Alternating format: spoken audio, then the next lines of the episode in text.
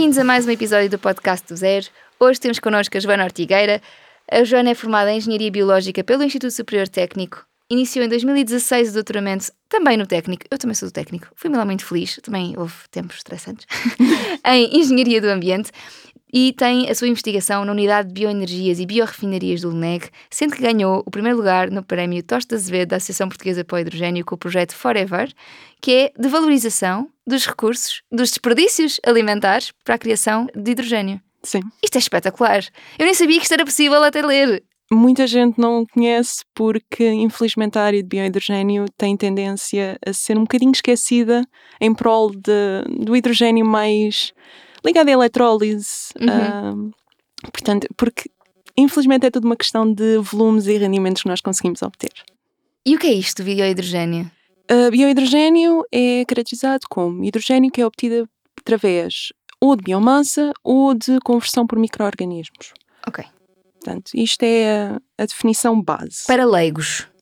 Basicamente, eu tenho bactérias que Sim. conseguem pegar em uh, determinada biomassa e depois fazem o que têm a fazer, têm de se alimentar como qualquer outro ser vivo, e uh, quando fazem isto, produzem hidrogênio, que é libertado para a atmosfera ou o ambiente deles em redor. Isto parece-me uh, espetacular, sobretudo se podemos utilizar desperdícios de outras indústrias, porque de facto nós não falamos disto por uma questão de escala? Uh, sim, não. Mais uma vez, o problema tem, tem um bocadinho a ver com o que é que é mais fácil de fazer e uh, os volumes que nós temos e os uhum. rendimentos que nós temos porque realmente temos um desperdício absolutamente gigantesco a nível nacional, só que são desperdícios que muitas vezes são uh, descentralizados.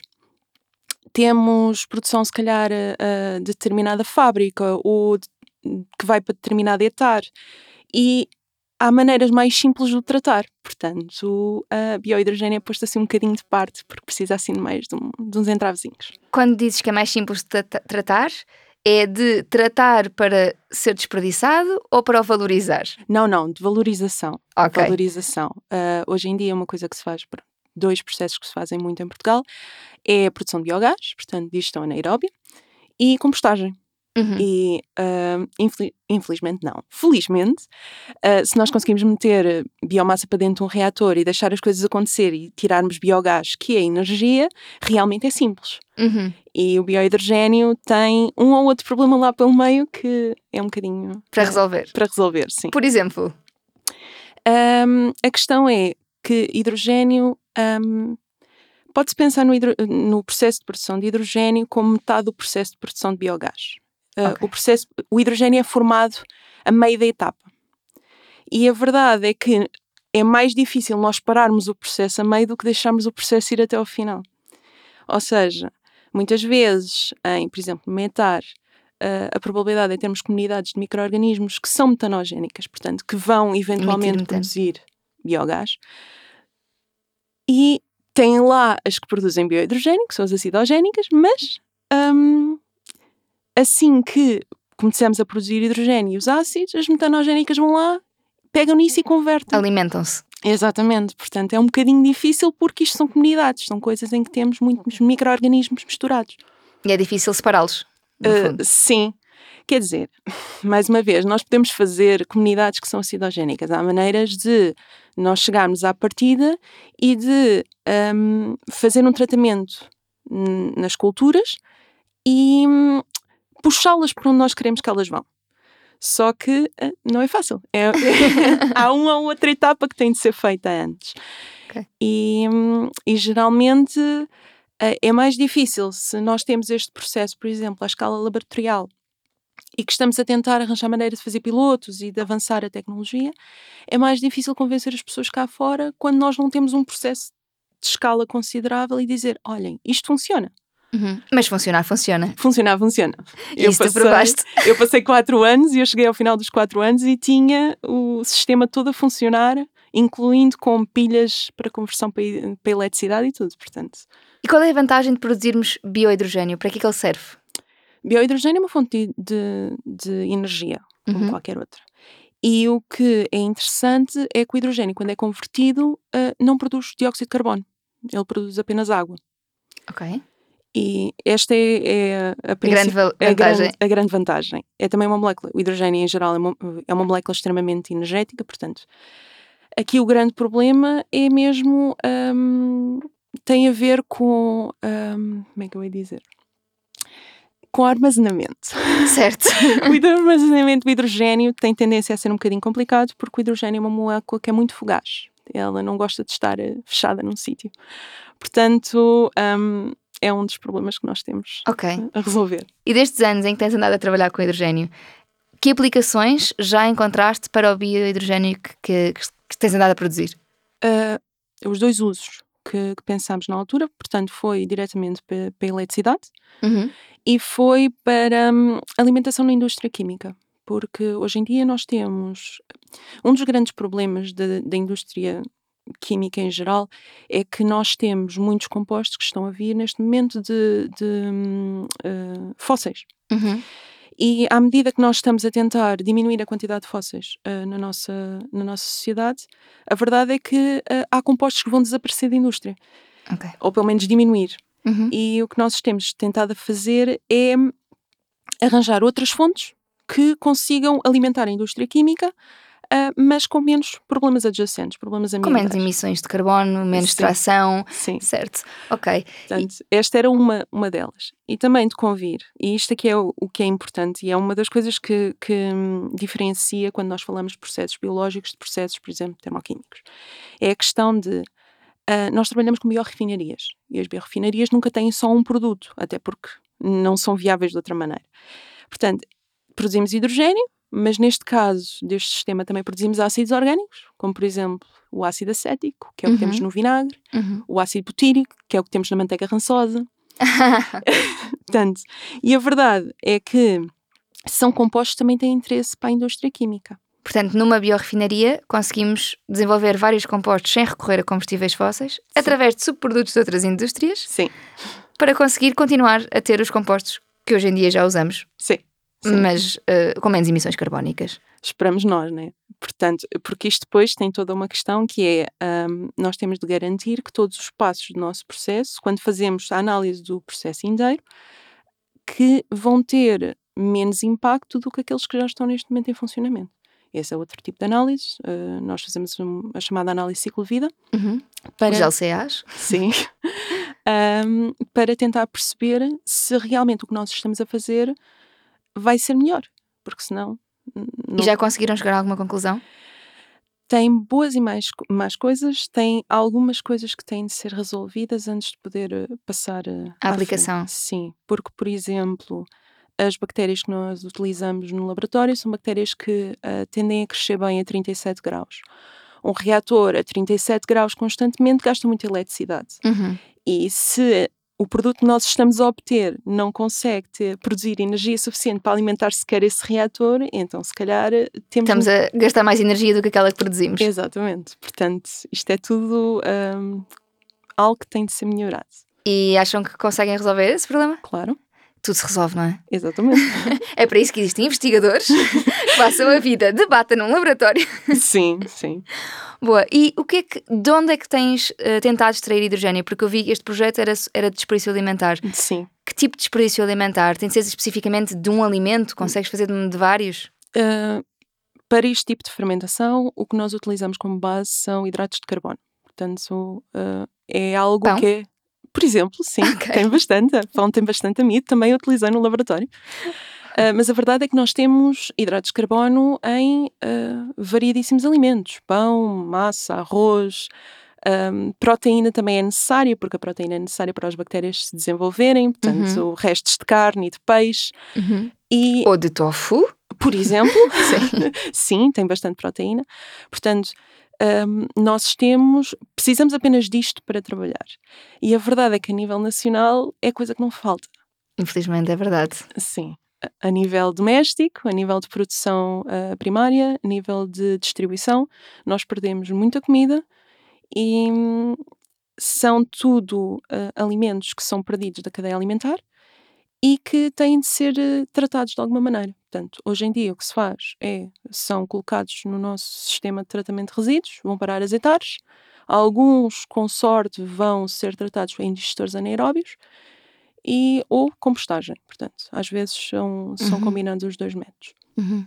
E a verdade é que hum, se temos esta quantidade, absolutamente, eh, só para terem uma ideia, em 2020 saíram os últimos resultados da Eurostat e eh, apontaram para uma produção nacional em Portugal de cerca de 1,8 milhões de toneladas. De resíduos? De desperdício de alimentar? desperdício alimentar, sim, sim. Estamos bem, malta. Estamos bem. Infelizmente isto piorou, porque eh, durante muito tempo nós seguimos-nos por um, um, um programa português que era o Perda, Uhum. E o Perda apontou para uma produção de cerca de 1 milhão de toneladas. Portanto, Quase duplicou. exato. Ahm, a questão é que o desperdício alimentar e resíduos orgânicos têm tendência a serem acoplados ao crescimento económico. E se depois de 2008 tivemos uma baixa da, da produção de resíduos porque as pessoas estavam em dificuldades económicas, como é óbvio, a partir do momento em que temos um bocadinho de melhorias de condições, nós vamos aumentar ahm, O desperdício alimentar. o desperdício e os resíduos, porque o problema é que também não temos quantificação muito específica. Nós temos Uhum. quantificação de orgânicos, que é Uhum. feita nas etares, Uhum. mas temos muito pouca quantificação de- do desperdício ah, alimentar. Uhum. E ahm, até 2020, que estávamos num período menos mau da economia, vimos um aumento. Agora, Bom, as boas notícias é que agora vai baixar, não é? ah, Estou a brincar, triste- são boas notícias. tristemente, acho que vai piorar, Uhum. ah, que vai, ah, em termos de, de produção de resíduos, provavelmente vai diminuir, Uhum. porque foi isso que nós vimos como tendência. Uhum. Agora, que vai acabar? Não. Uh, Uhum. é, é algo que é inerente à atividade humana. Portanto, a partir do momento que nós temos de comer, nós vamos produzir resíduos. Uhum. Sim, mesmo a nível da produção, não é? Ah, sim, sim. Para se conseguir eh, dar vazão ao mercado, às vezes produz-se a mais, acaba por não escoar. Sim, mas até mesmo coisas que às vezes nós não consideramos como desperdício alimentar. Por exemplo, se estamos a produzir uh, num sistema agrícola, há sempre uh, bocados que são perdidos durante a colheita, por exemplo. E é claro que os agricultores arranjaram maneiras de contrariar essa situação e de usar a matéria que perdem no próprio, no própria produção. Na Pronto. compostagem. Sim, Para por incorporação para, de composto orgânico, não é? Sim, Para- sim, por exemplo. Uhum.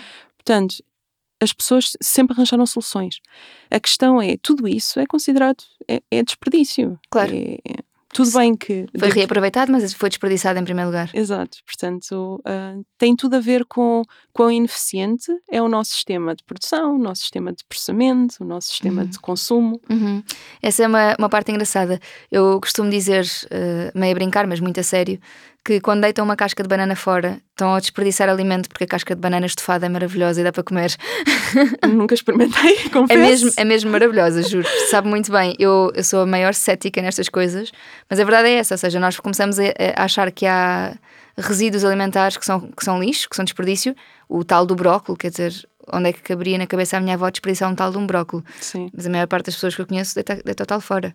Porque a questão é que antes nós tínhamos, sei lá, animais, por exemplo, as minha, a minha avó tinha essa questão que era cortava realmente, mas ia para os animais Dava que às galinhas? Sim, Ou aos porcos. claro. portanto, Verdade.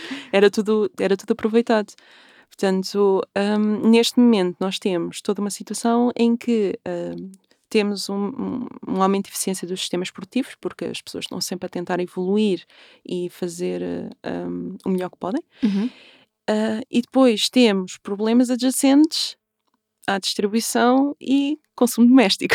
Portanto, Certo, certo. Mas isto também é verdade em relação. Agora, eu sei que estamos a escalar para outro sítio, mas em termos de distribuição e consumo, o, o armazenamento que se faz do bioetanol tem os mesmos problemas que o armazenamento que se faz do, ter- do hidrogênio termo... Não. Do bioetanol, nada, do, do biohidrogênio. Tem os mesmos problemas do, do, do hidrogênio termoquímico? sim, sim, é Tem. igual, a molécula é igual. Uhum. Portanto, aí não. Realmente. Aqui a questão é, na altura, quando eu, quando eu tentei ultrapassar este problema, era tentar com que a conversão fosse automática, portanto, da produção de hidrogênio que eu, que eu obteria no, no, no sistema, Uhum. seria convertê-lo automaticamente para eletricidade, portanto, ter a- as pilhas de, de conversão logo à saída do reator. E foi isto que eu fiz em laboratório, que era para podermos ter eletricidade que depois seria alimentada à rede, para tentar ultrapassar o problema do armazenamento. Certo, portanto, direto. Porque armazenamento de eletricidade, É desperdiçar eletricidade também. não, não temos as baterias, portanto Sim, é sim, uma sim. coisa que já se, não é propriamente nova, Nova. Uhum. e que está cada vez mais em voga, porque nós temos cada vez mais carros elétricos. E Claro, claro. Portanto, E conseguiste? Uh, eu consegui fazer isto em laboratório. Tive uma pilha ligada uh, a utilizar o hidrogênio do reator e a produzir eletricidade. tempo real? Em tempo real, sim. Isto é maravilhoso. Isso- será que um dia nós vamos conseguir. Ah, eu estou a sonhar, mas vais-me trazer um bocadinho à realidade. Uhum. Imagina que eu tenho desperdício alimentar em casa. Eu sei que isto é um laboratório, não é a nossa casa. Eu conseguiria, hipotetic- hipoteticamente, tendo vá, uma mini central de produção, Uh, na altura, quando eu comecei a pensar neste projeto com as minhas orientadoras, a questão era mesmo. Se calhar na casa não, sim, porque uh, hidrogênio é uma molécula bastante. Certo, uh, instável, es- sim, é explosiva. É ligeiramente explosiva. E se nós já temos problemas suficientes com bilhões de gás em casa do que. certo, pronto. exato, não precisamos mais um. Não, mas ah, o que nós pensámos foi ahm, urbanizações, condomínios, Uhum. bairros que se pudessem, portanto, descentralizar um bocadinho a produção, Uhum, mas tentar que, por exemplo, estas zonas ah, uhum. se juntassem e pudessem separar os seus resíduos orgânicos e se calhar a produção pudesse ser tipo um bocadinho. Distribuída por, por esse bairro. Sim. Isto seria possível? Em princípio, sim. Isto é incrível. Portanto, para além de termos solar descentralizada, nós poderíamos vir a ter hidrogênio produzido nos nossos bairros, utilizando desperdício alimentar e injetado diretamente na, na nossa rede elétrica? Sim, em teoria sim. Agora a questão é toda de. ah, e também é um dos problemas que nós temos com isto, é a questão social, que é tentar convencer as pessoas que isto pode ser feito. E para isso é tentá-los convencer que, para além, por exemplo, da reciclagem que já fazem, também têm de separar os nossos orgânicos. A boa notícia é que a partir de dezembro de 2023, supostamente, por decreto da União Europeia, vai ser obrigatório passar a fazer separação de, resíduos, de compostos orgânicos. Claro que o Covid atrasou isto tudo, não é? Mas Pois. E nós Era a geralmente, ideia. é, nós geralmente temos sempre um bocadinho de ah, atraso em relação às. ah, implementações europeias. Sim, sim. Mesmo em termos de, por exemplo, se nós pensarmos ah, em termos de aterros, nós ainda temos aterros em Portugal em funcionamento e mais, nós temos ah, ainda colocação de, de resíduos orgânicos em aterro. É Sim, um- sim, é, é daquelas coisas que é, vão emitir metano. Não faz sentido. Resíduos orgânicos emitem metano em digestão anaeróbia. Sim. Não, como é que isto acontece? É uma coisa que eu não consigo entender. Ah, infelizmente, é. Se nós não temos capacidade de meter um digestor em aeróbio na ETAR que está em funcionamento, não temos grande opção. Uhum. Pronto. A questão é que temos capacidade para colocar. Ah, sim, mas já sabemos que a distribuição de Recursos. finan- recursos financeiros Recursos financeiros Tem- não abunda ah, o bom senso. é, é tipo, tem as suas coisas, tem os seus problemas também. Certo. Mas eu, eu acho que a maior parte das pessoas ficaria, não sei, se calhar estou a ser, lá está, utópica e muito otimista, ficaria feliz de saber que pode transformar seu- os seus resíduos orgânicos para pagar menos energia. Quer dizer, se isto for competitivo, obviamente, em termos energéticos. Sim, sim. Hum, eu diria que sim. Pelo menos as pessoas com que eu, com que eu tenho falado eh, deste assunto falam sempre: ah, isso parece interessante, parece-me que era engraçado fazer. Ah, mas a verdade, e eu aqui, hum, porque já falei com muita gente sobre isto, meto sempre um bocadinho de entrave pela questão ah, social, que é Uhum. as pessoas têm pouco tempo, Uhum. andam sempre a correr de um lado para o outro.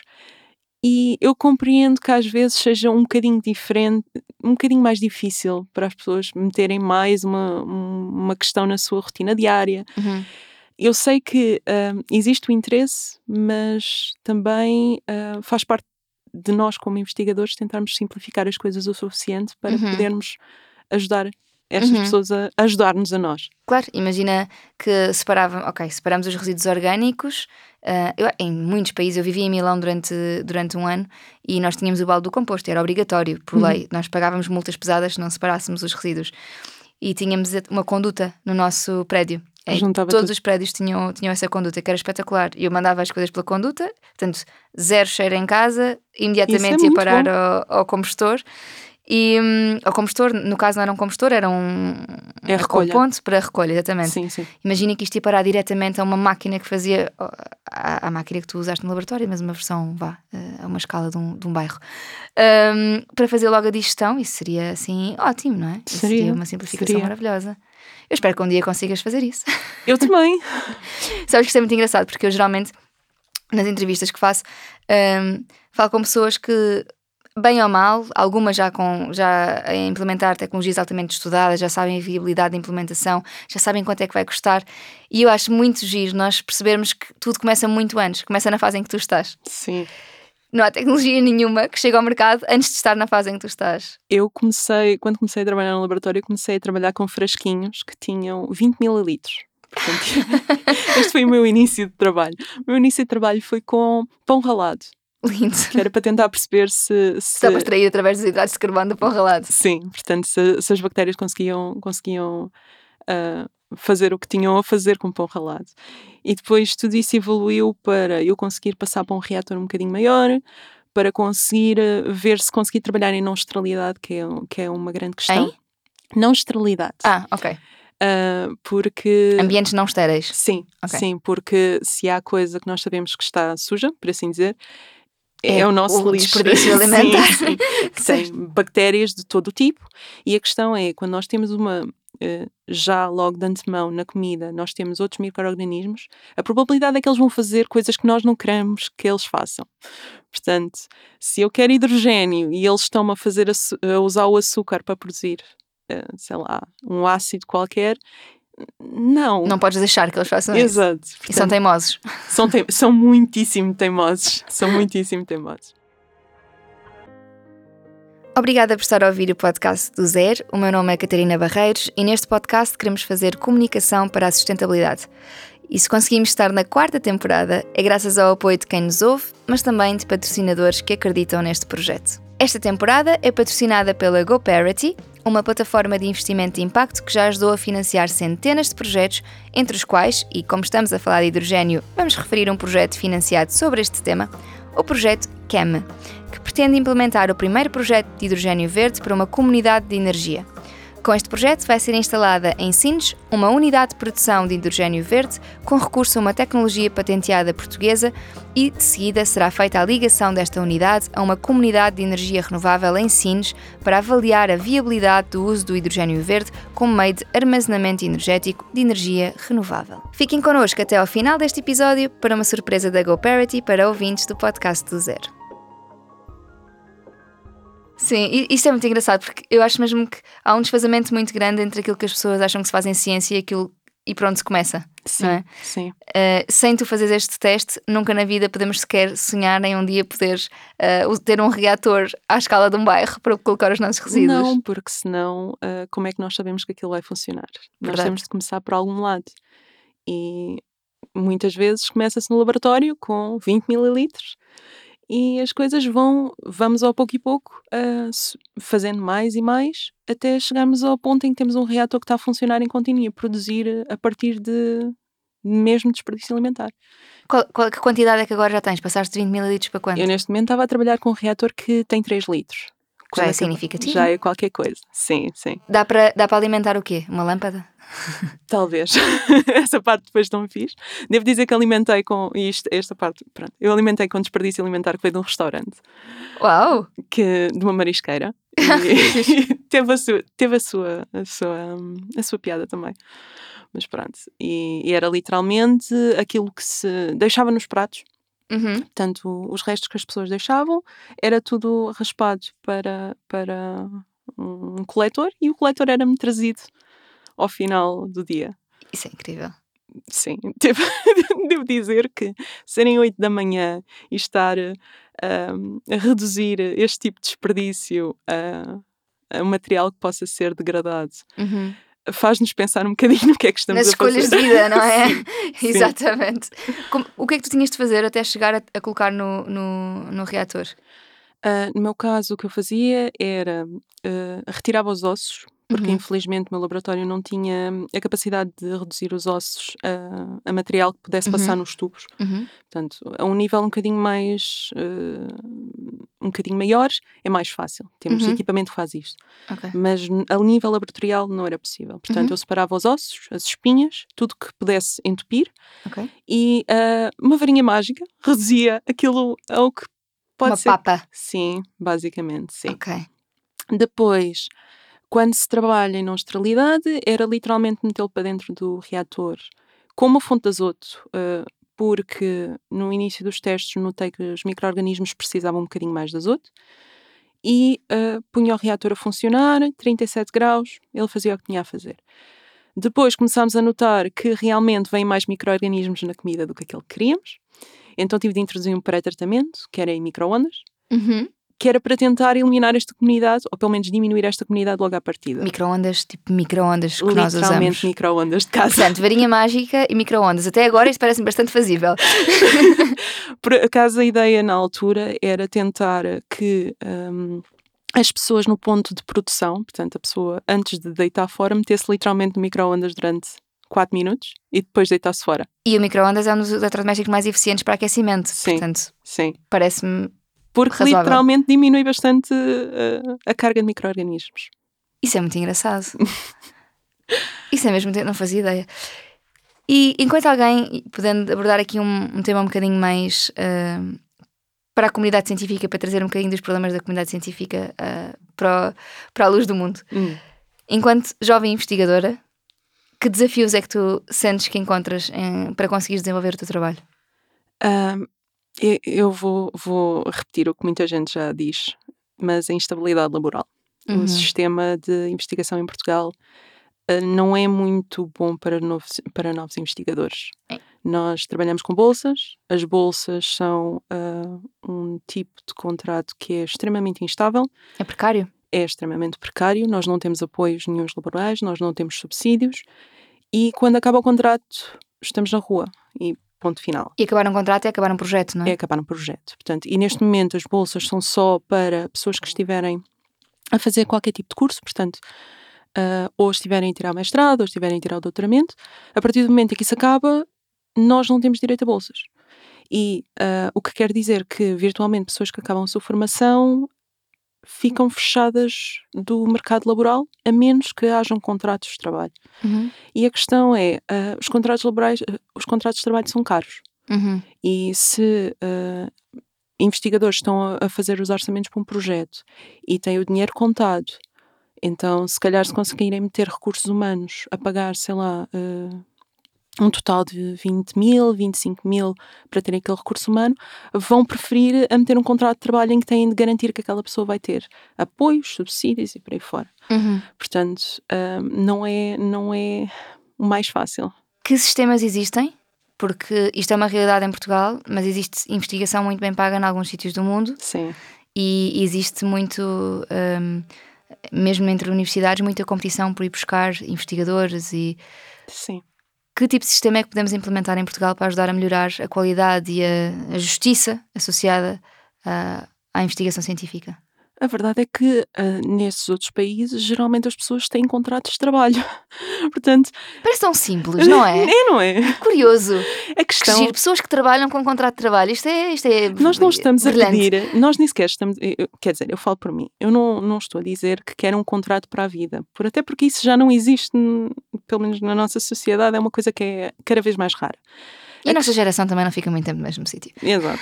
Mas a questão é: se eu não tenho um vínculo laboral que me dê apoios ah, sociais, então é muito difícil para mim garantir que daqui a um mês, quando o meu, quando, quando meu trabalho acabar, que ah, consiga me manter em funcionamento.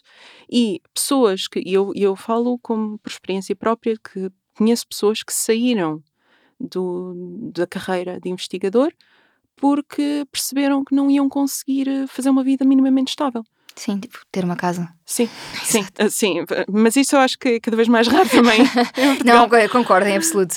Mas sim, há muito pouca, muito pouca estabilidade e isso leva a Sim. que menos pessoas queiram seguir. uh, Sim, e eu, eu fico com muita pena porque conheço vários profissionais, mas muito bons profissionais, que faziam um trabalho excelente e que disseram: Eu não consigo fazer este tipo de, de vida porque realmente fica muito difícil.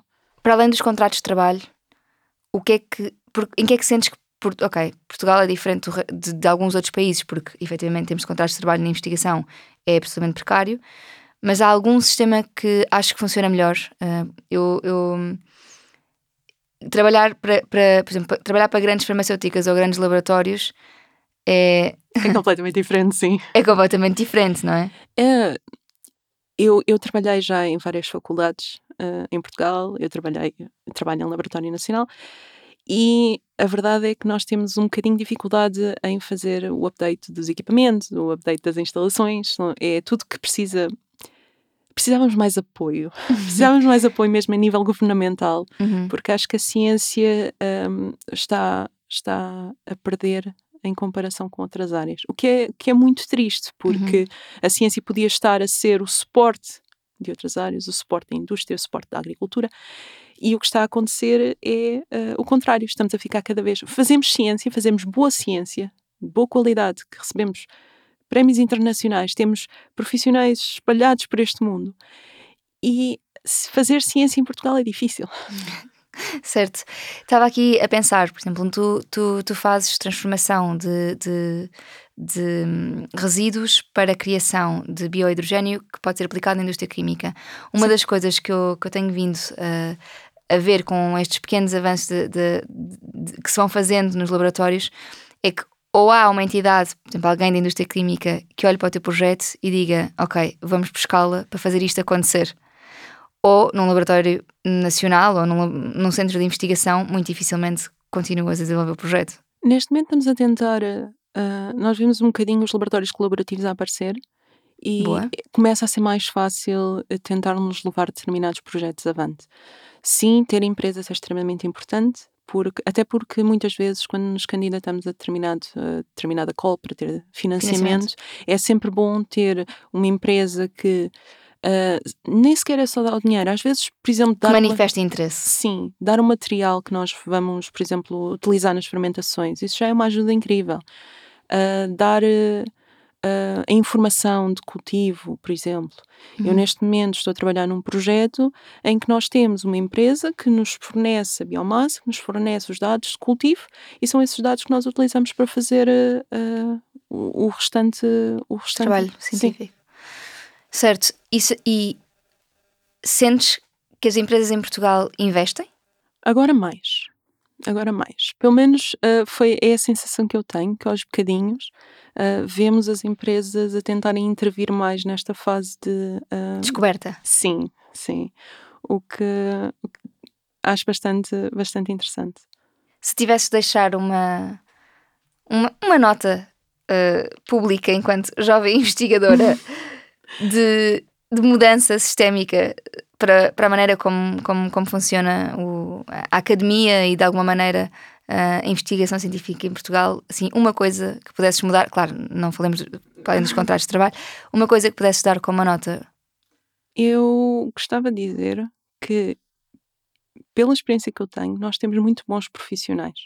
E profissionais que acabaram de, se calhar, estão a trabalhar só há um, dois anos. e que se calhar ah, ouvir estas novas perspectivas.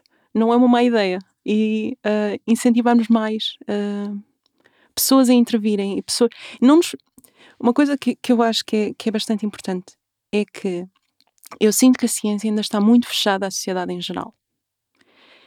E a sociedade em geral às vezes fica. O que é que estas pessoas estão ali a fazer Ah, sinto que falta mais comunicação, sinto que falta ah, aquela ponte para tentar dizer às pessoas: olhem, isto é o que nós estamos aqui a fazer para tentar melhorar a vida de todos nós. Uhum. E, e acho que era uma coisa importante. Então, és da opinião de que, por exemplo, a- a- as publicações científicas deviam ser de livre acesso? Sim, mas não concordo com a maneira como estão a ser feitas neste momento, em que o ónus do pagamento, Está no cientista. está no cientista. Porque, Sim. mais uma vez, se nós temos problemas de financiamento nos projetos, estarmos a pagar, assim, imaginemos, 2 mil euros por publicação, é bastante difícil.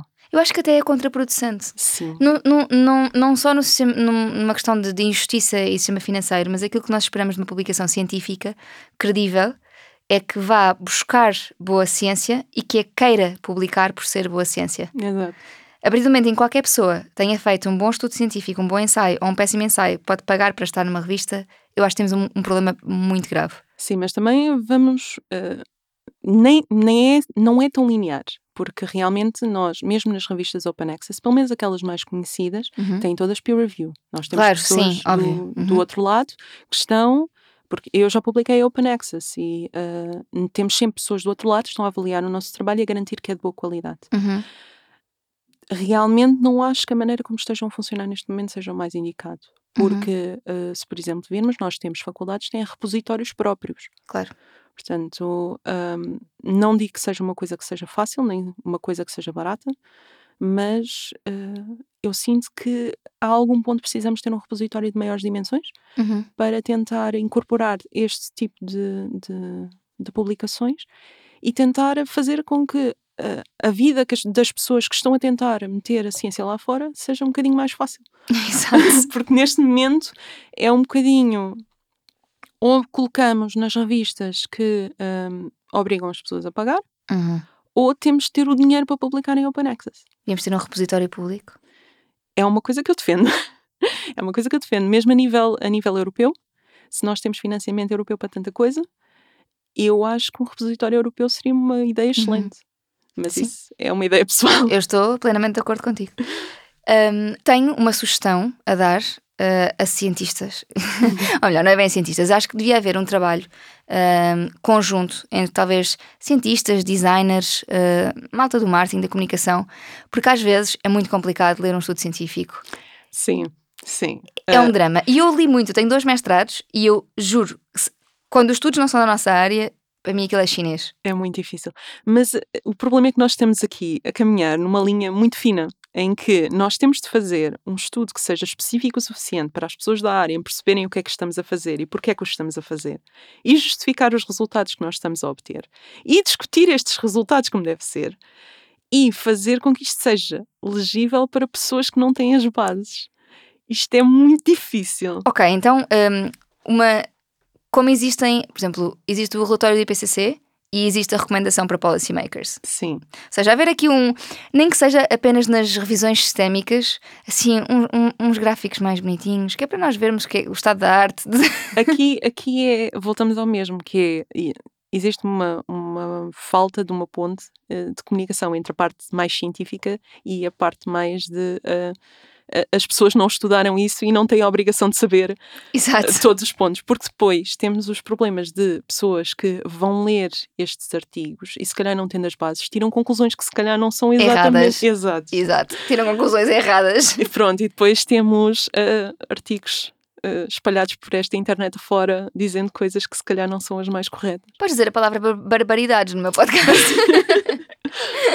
Sim, é, mas eu sinto muito que há essa dificuldade, sabes? De, um, de, de conseguirmos efetivamente fazer comunicação.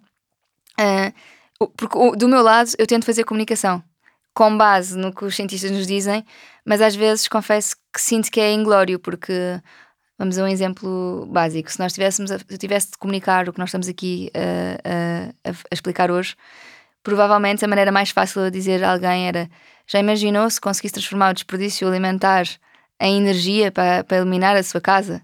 Agora, tinha de logo a seguir dizer: ainda não é isto que, que acontece. Não é isto que está a acontecer. Mas está a haver um estudo preliminar, uma espécie de um projeto piloto para ver se é sequer possível com ah, bons resultados. E é muito complicado. É, é um bocadinho. Mas a ideia também, eh, mais uma vez, aqui o ONUS também tem de estar nos investigadores, tem de ter noção que a maneira como se fala para eh, o público em geral tem de ser diferente. Eu já fiz várias apresentações à faculdade, já fiz várias apresentações em escolas secundárias e a maneira como falo quando vou com uma conferência internacional é completamente distinta da maneira como falo quando vou a uma escola secundária. Parece-me bastante claro. Tem de ser, tem de ser porque, eh, para já, eu quero que as pessoas do outro lado que estejam a achar minimamente interessante o que eu estou a dizer. E não posso estar à espera que aquelas pessoas tenham as bases que eh, eu tive os últimos anos a estudar para ter. Portanto, Adequar o discurso. adequar o discurso. E isso às vezes é uma coisa que eh, falha um bocadinho. Certo? Eu ainda Certo. estou a tentar trabalhar nisto, às vezes distrai Acho que foste muito clara aqui, no, aqui comigo. Acho que foste muito clara. Acho que percebi, percebi tudo o que disseste e não Ainda percebo bem. nada de biohidrogênio. Uma última pergunta. Uh, como é que vês os próximos 20 anos? Quer de- da investigação na tua área, quer do, do, do- aquilo em que trabalhas mesmo, o que é que esperas conseguir nos próximos 20 anos? Eu gostava, em termos mais pessoais, em termos do- dos projetos que, que tive envolvida, eu gostava de poder continuar, eh, de aumentar a escala, de ter um piloto a funcionar, de ter eh, eh, apoio de uma comunidade para tentar meter isto a funcionar mesmo na vida real lá Uhum. fora. Eu voluntario o meu bairro desde já. Seria engraçado, eu, eu, eu gostaria. Isso vai tudo depender Ainda muito. por cima estou ao lado do Leneg, portanto sou vizinha. Sim, sim, realmente. Ah, mas a verdade é que hum, a ciência está a evoluir muito rapidamente e eu acho que nos próximos 20 anos, principalmente em termos de bioenergia, acho que vamos ver uma evolução muito rápida e, hum, e eu sinceramente tenho muita curiosidade de saber o que é que vem por aí. Boa, vamos ficar atentos ah, à Joana e ao trabalho dela. Obrigada por teres vindo até aqui explicar bioenergia para totós, biohidrogênio para totós. Muito obrigada por me ter convidado, eu fiquei muito contente. Oh, E boa sorte para os próximos 20 anos. Daqui a 20 anos voltamos a falar. Espero que sim. Muito obrigada.